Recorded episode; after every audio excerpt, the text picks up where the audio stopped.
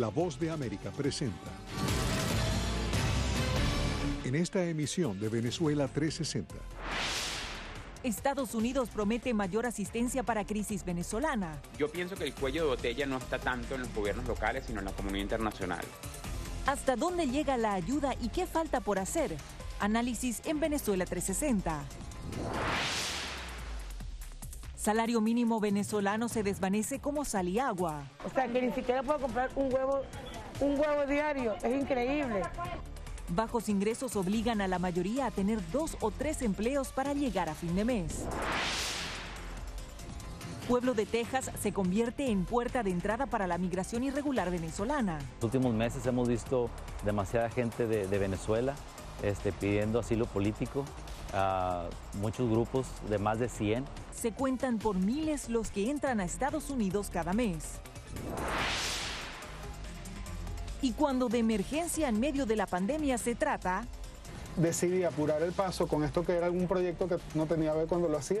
Aplicaciones ciudadanas intentan resolver el día a día contra el COVID-19.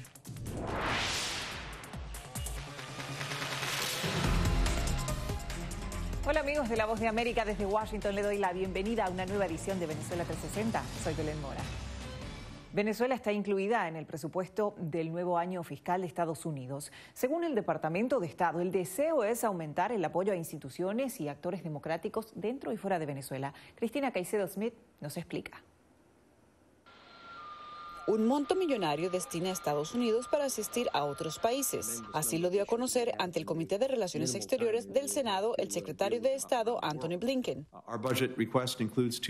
Nuestro presupuesto solicita 2.800 millones de dólares de ayuda para avanzar en los derechos humanos en el extranjero, luchar contra la corrupción, detener el retroceso democrático y fortalecer y defender las democracias. Y en la lista figura Venezuela con 55 millones de dólares para asistencia humanitaria, enfocada en el apoyo a la sociedad civil, medios independientes, actores democráticos y planes para el bienestar de los venezolanos. Pero, según las organizaciones que reciben parte de esta ayuda, los retos logísticos son cada vez más difíciles en Venezuela. Algunos problemas que las diversas organizaciones están encontrando es trabajar con instituciones financieras, bancos para llevar el dinero al área para comprar los artículos que necesitan como alimentos, medicinas, ropa y otros. A principios de 2021, la Oficina de Rendición de Cuentas de Estados Unidos investigó qué tipo de retos enfrentaban algunas organizaciones para recibir la ayuda en Venezuela y qué hacían las distintas agencias federales al respecto.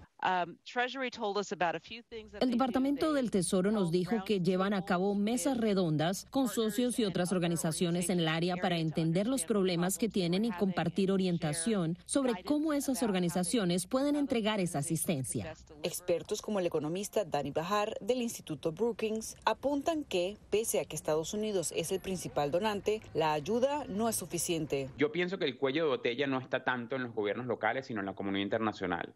Eh, nosotros hemos documentado en Brookings eh, que la ayuda internacional que se ha dado hasta ahora eh, a, a, los refugiados venezolanos es sumamente pequeña comparada por ejemplo, con la crisis de refugiados siria. Durante el pasado mes de junio, Canadá fue país anfitrión de la Conferencia Anual de Donantes para la Migración Venezolana, donde se recaudó alrededor de 1.554 millones de dólares para la crisis. Jorge Arriaza, canciller venezolano, a través de su cuenta de Twitter, calificó el evento como un acto indigno y una farsa mediática e hizo un llamado para el cese de lo que considera una agresión económica y política contra Venezuela.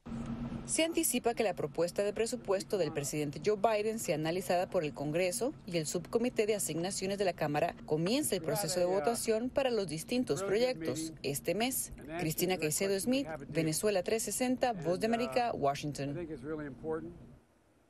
Rusia reiteró su apoyo a Nicolás Maduro mediante la renovación de un acuerdo de cooperación militar. Analistas consideran que a pesar de la cercanía entre ambos mandatarios, el colapso de la economía venezolana limitaría las acciones de compra. Carolina Valladares nos presenta el informe. Con un acuerdo para fortalecer la cooperación militar entre Caracas y Moscú, concluyó la visita del canciller de Venezuela, Jorge Arriaza, a Rusia, a pesar de la presión y la negativa de Estados Unidos.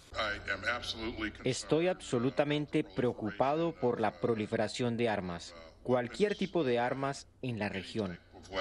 Mientras la administración Biden muestra su oposición al envío de armas a su vecino en el Mar Caribe, En Moscú, sonrisas y apretones de manos entre el canciller Arriaza y su homólogo Sergei Lavrov escenificaban una vez más el apoyo de Rusia al gobierno de Nicolás Maduro. Nuestra asociación estratégica es una hermandad y se ha comprobado en tiempos de dificultad. Tenemos más de 260 acuerdos firmados, 50 en marcha en distintas áreas estratégicas y a partir de hoy vamos a acelerar aún más. Según el ministro de Exteriores ruso, mediante el nuevo acuerdo, Moscú se comprometería a la entrega de nuevos lotes de sistemas y productos de defensa a las cuestionadas Fuerzas Armadas venezolanas.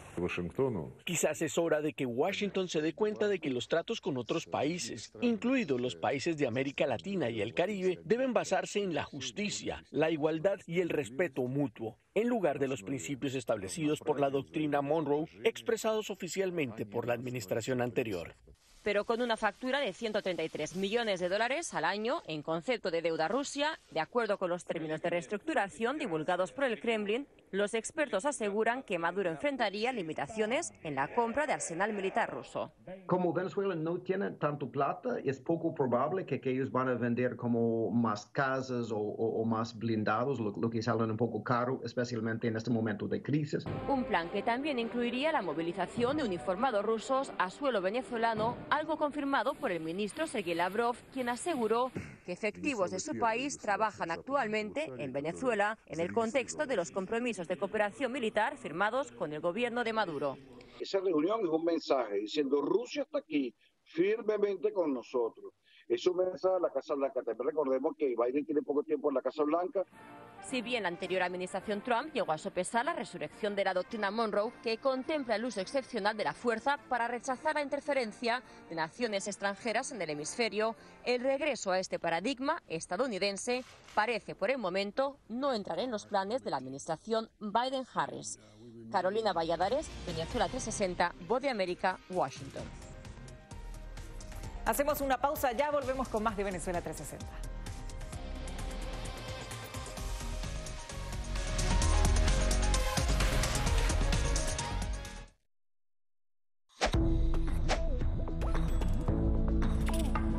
Organización Mundial de la Salud asegura que las mascarillas son esenciales para eliminar la transmisión del nuevo coronavirus y salvar vidas. Por ello recomienda su uso cuando se está en lugares concurridos, donde no se pueda mantener el distanciamiento social y en lugares con poca ventilación. Cuando se habla de mascarillas para protegerse del COVID-19, se refieren generalmente a la mascarilla quirúrgica, el respirador N95 o las de tela. Las mascarillas quirúrgicas planas, rectangulares y desechables protegen al portador de gotas de partículas grandes del virus e impiden que los enfermos la esparzan cuando tosen o estornudan. Los expertos advierten que solo deben ser usadas una vez. El respirador N95 de forma oval y más ajustado a la cara tiene una válvula de exhalación que ayuda con la humedad y el calor cuando respiramos. Además de filtrar partículas grandes, puede impedir que pase el 95% de las partículas pequeñas de virus y bacterias. Ante la escasez, muchos han recurrido a hacer sus propias mascarillas y en efecto los expertos confirman que estas mascarillas caseras pueden ser efectivas. Las mascarillas nos pueden servir como una barrera aislante para las secreciones, pero tener mucho cuidado porque hemos visto gente que eh, usa la mascarilla, pero al acomodarse la mascarilla se está tocando la cara, y eso es justamente lo que queremos evitar, es que la gente se esté tocando la cara en estos momentos porque cuando uno está en lugares públicos puedes estar pasando la mano por una superficie que ha sido tocada por otras personas y que puede estar contaminada y luego sin querer eh, te puedes llevar la mano a la cara. Para más información visita nuestra página web y síguenos a través de las redes sociales bajo arroba Voz de América.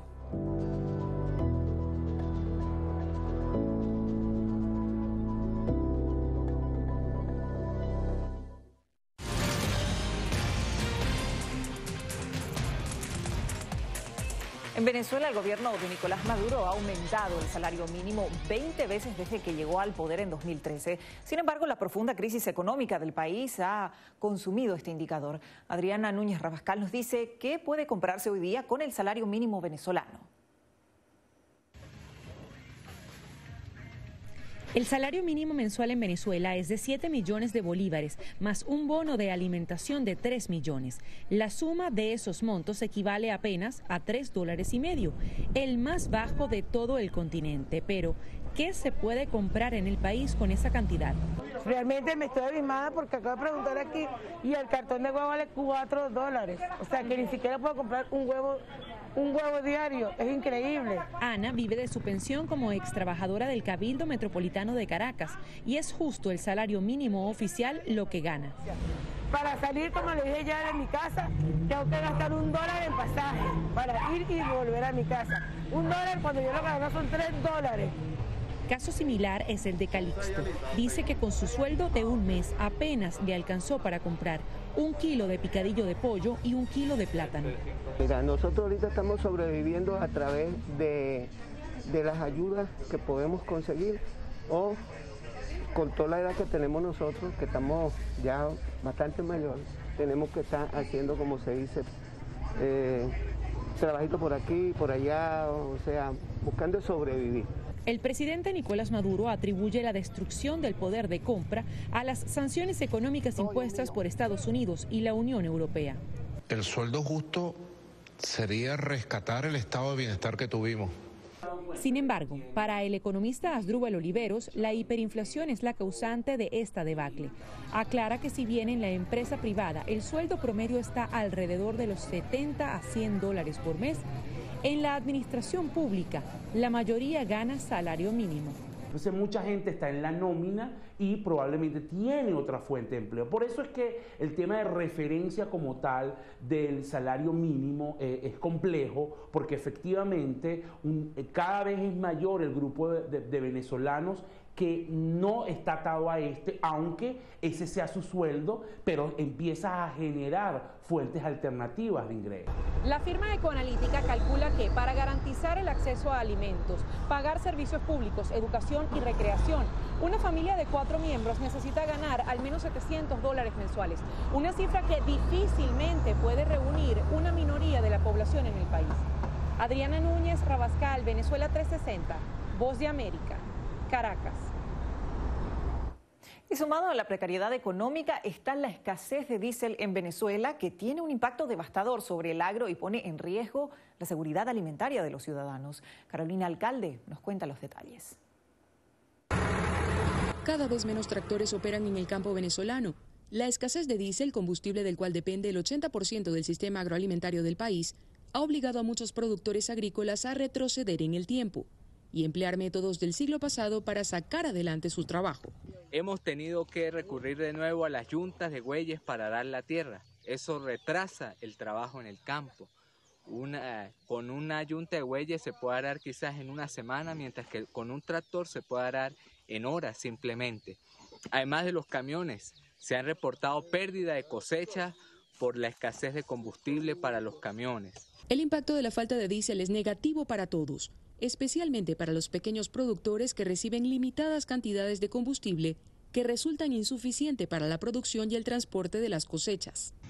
Eso aquí al municipio llega es, mm, por ahí cada 30 o 40 días el gasoil y es muy poco el que le venden a cada productor, por lo menos unos 30 o 40 litros lo que le asignan, que eso no alcanza sino para un día de, o menos de trabajo. La Federación Nacional de Ganaderos de Venezuela explica que el sector ganadero del país requiere 8.000 barriles de diésel al día para su completo funcionamiento y la totalidad de la cadena agroalimentaria necesita unos 30.000 barriles diarios. Al no darse estas condiciones, Fedenaga cataloga la situación actual como una parálisis técnica. No tenemos con qué trabajar. Eh, si no podemos nosotros tener en la primavera, que empieza en marzo, el combustible necesario para poder hacer las, las razones culturales o las labores culturales que normalmente hacemos nosotros en el campo, este, no podemos hacer la comida tanto para los humanos como para los animales. Muchos productores nos cuentan que deben acudir al mercado negro para garantizar la operatividad, pero no es una opción sostenible. Se compra por más de un dólar en algunos sectores, por litro, este, inviable para poder nosotros sostener nuestra estructura de costos. Se encuentra a dos, tres dólares cada litro. Eso por supuesto que sube el precio los costos del transporte, los costos de las verduras y las hortalizas.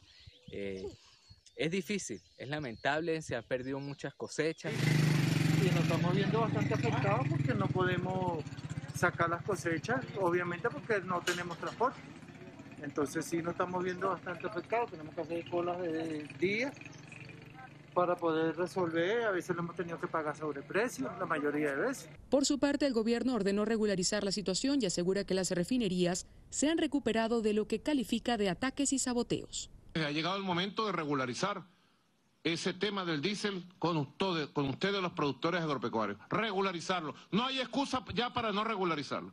Con producción nacional. El presidente Nicolás Maduro atribuye la escasez de diésel a las sanciones impuestas por Estados Unidos, que prohíben a empresas extranjeras intercambiar diésel por crudo, aunque opositores aseguran que la causa real es el deterioro de la industria petrolera venezolana. Carolina Alcalde, Venezuela 360, Voz de América, Caracas. Una nueva pausa y ya volvemos con más de Venezuela 360. Quédese con nosotros.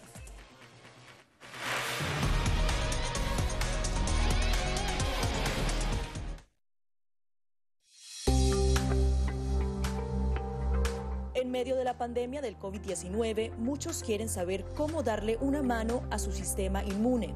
El que va a realmente combatir el coronavirus es nuestro sistema inmune, que es nuestro sistema de defensas que va a luchar contra el virus cuando aparezca. Aquí te damos cinco consejos sencillos para mantener tu sistema inmunológico funcionando de manera óptima. Consume una dieta rica en frutas y verduras que incluya alimentos con un alto contenido de vitaminas A, B, C, D y E, así como los minerales hierro, zinc y selenio. Una alimentación saludable reduce el riesgo de adquirir enfermedades crónicas, también reduce la probabilidad de depresión y ansiedad. No solo mejora tu perfil cardiovascular, sino que también reduce la presión arterial y ayuda a controlar el peso. La OMS recomienda unos 30 minutos al día, incluso repartidos entre tres sesiones. Muchos entrenadores ofrecen ahora cursos en línea, a veces incluso gratis.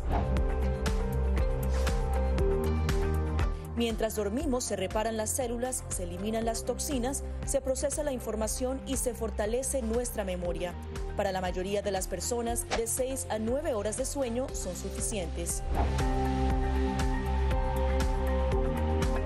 Lávate las manos con frecuencia por lo menos durante 20 segundos. Asegúrate de hacer el proceso bien, frotando todas las partes de ambas manos y muñecas. Las antibacteriales funcionan mejor si contienen un alto porcentaje de alcohol. Las funciones metabólicas dependen del agua. Consume alimentos ricos en agua como frutas, verduras y sopas. El té y el café son diuréticos, así que no cuentan en la dosis.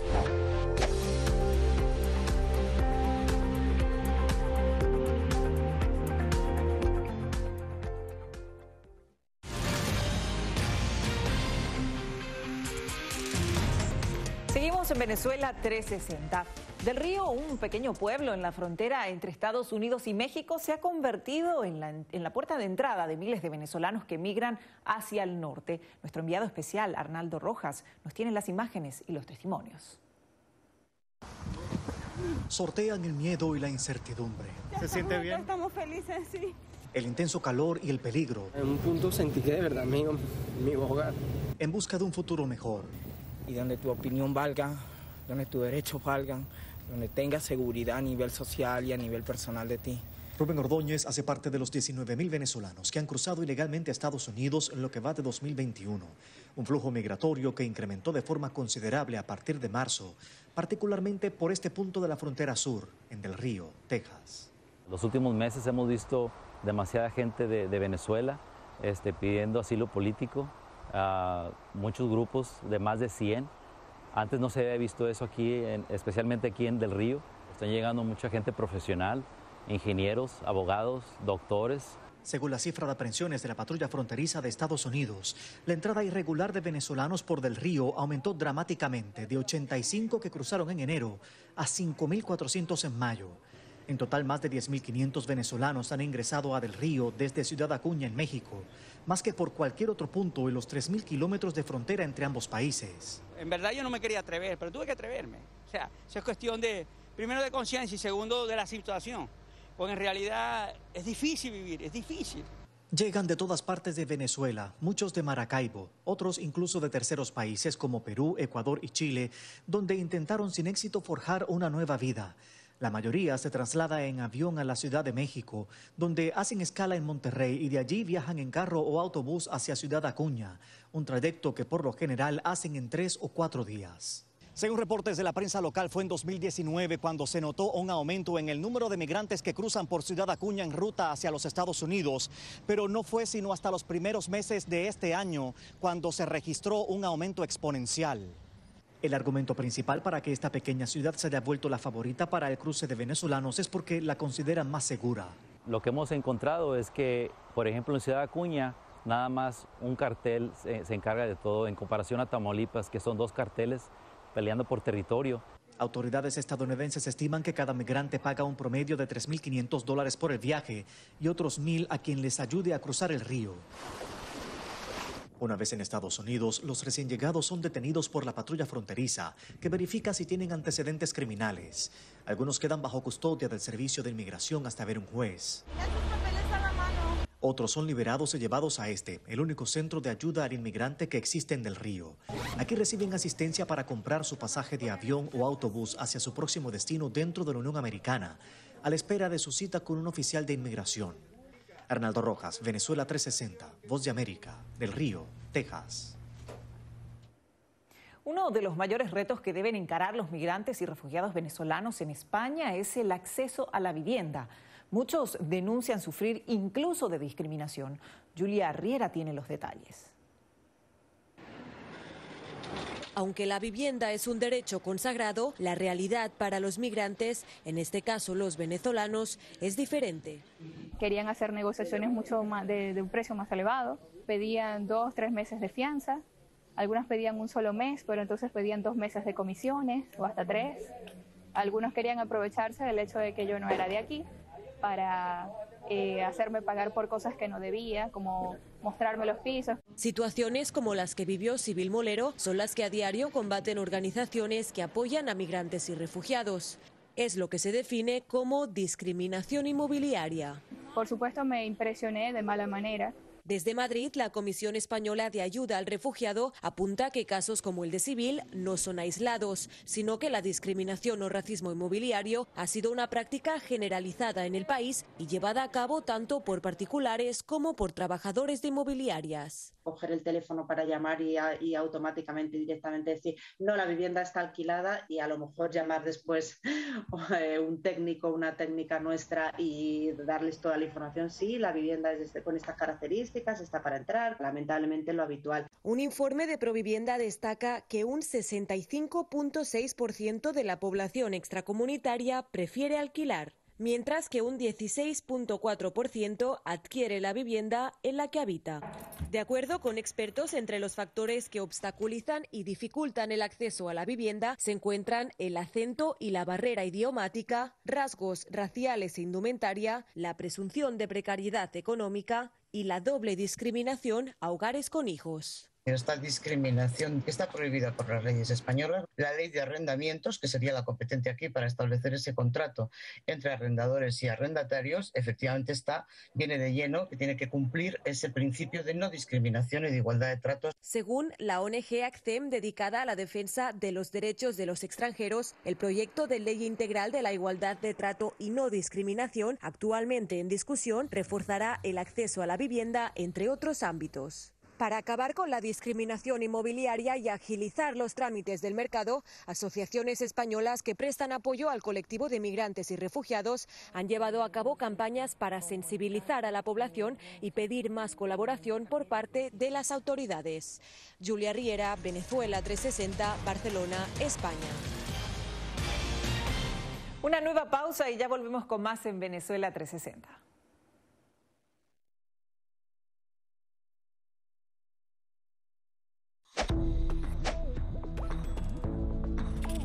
La Organización Mundial de la Salud asegura que las mascarillas son esenciales para eliminar la transmisión del nuevo coronavirus y salvar vidas. Por ello recomienda su uso cuando se está en lugares concurridos, donde no se pueda mantener el distanciamiento social y en lugares con poca ventilación.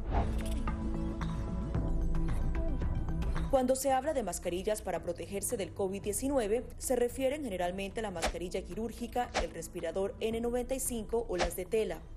Las mascarillas quirúrgicas planas, rectangulares y desechables protegen al portador de gotas de partículas grandes del virus e impiden que los enfermos la esparzan cuando tosen o estornudan. Los expertos advierten que solo deben ser usadas una vez. El respirador N95 de forma oval y más ajustado a la cara tiene una válvula de exhalación que ayuda con la humedad y el calor cuando respiramos. Además de filtrar partículas grandes, puede impedir que pase el 95% de las partículas pequeñas de virus y bacterias. Ante la escasez, muchos han recurrido a hacer sus propias mascarillas y en efecto los expertos confirman que estas mascarillas caseras pueden ser efectivas. Las mascarillas nos pueden servir como una barrera aislante para las secreciones, pero tener mucho cuidado porque hemos visto gente que eh, usa la mascarilla, pero al acomodarse la mascarilla se está tocando la cara. Y eso es justamente lo que queremos evitar, es que la gente se esté tocando la cara en estos momentos porque cuando uno está en lugares públicos puedes estar pasando la mano por una superficie que ha sido tocada por otras personas y que puede estar contaminada y luego sin querer eh, te puedes llevar la mano a la cara. Para más información visita nuestra página web y síguenos a través de las redes sociales bajo arroba Voz de América.